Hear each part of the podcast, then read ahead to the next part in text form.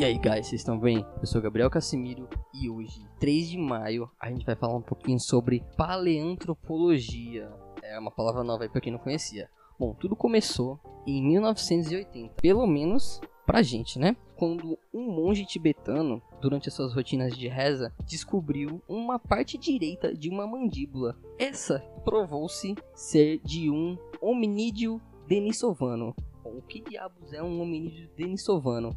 Eu também não sei.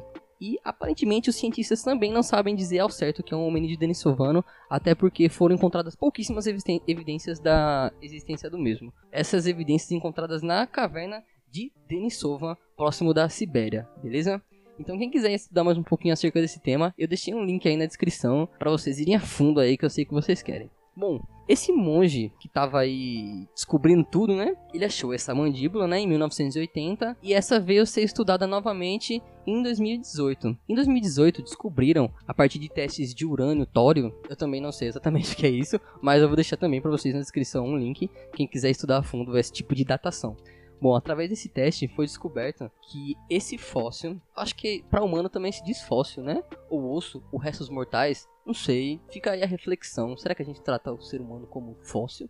Hum, fóssil é algo de degradante para a raça humana? Não sei, fica aí o questionamento.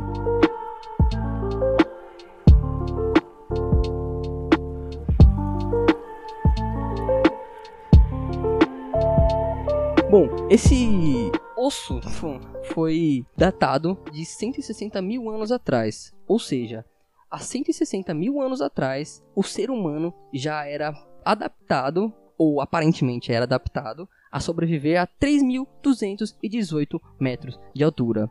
Isso com certeza foi passado para o genoma dos tibetanos, que os tibetanos hoje em dia também são geneticamente adaptados para viver nesse tipo de altitude. Se você que está nos ouvindo aí, brasileirinho comum, quiser passar uma semaninha nos planaltos tibetanos, bom, se prepare para você, provavelmente não vai sobreviver.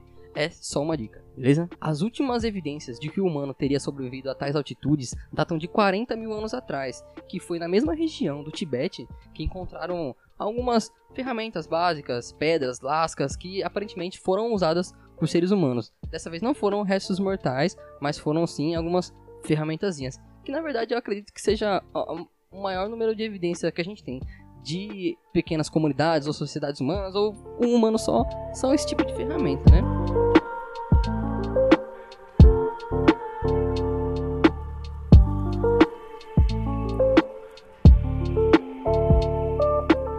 Esse tipo de descoberta faz a gente pensar realmente como a gente sabe pouco sobre nossa própria existência, porque há pouco tempo atrás a gente sabia que o ser humano tinha vivido há 40 mil anos atrás a determinada altitude, mas do nada, literalmente do nada, descobre-se que há 160 mil anos atrás já havia o ser humano, ou pelo menos uma subespécie do ser humano, nessas mesmas condições.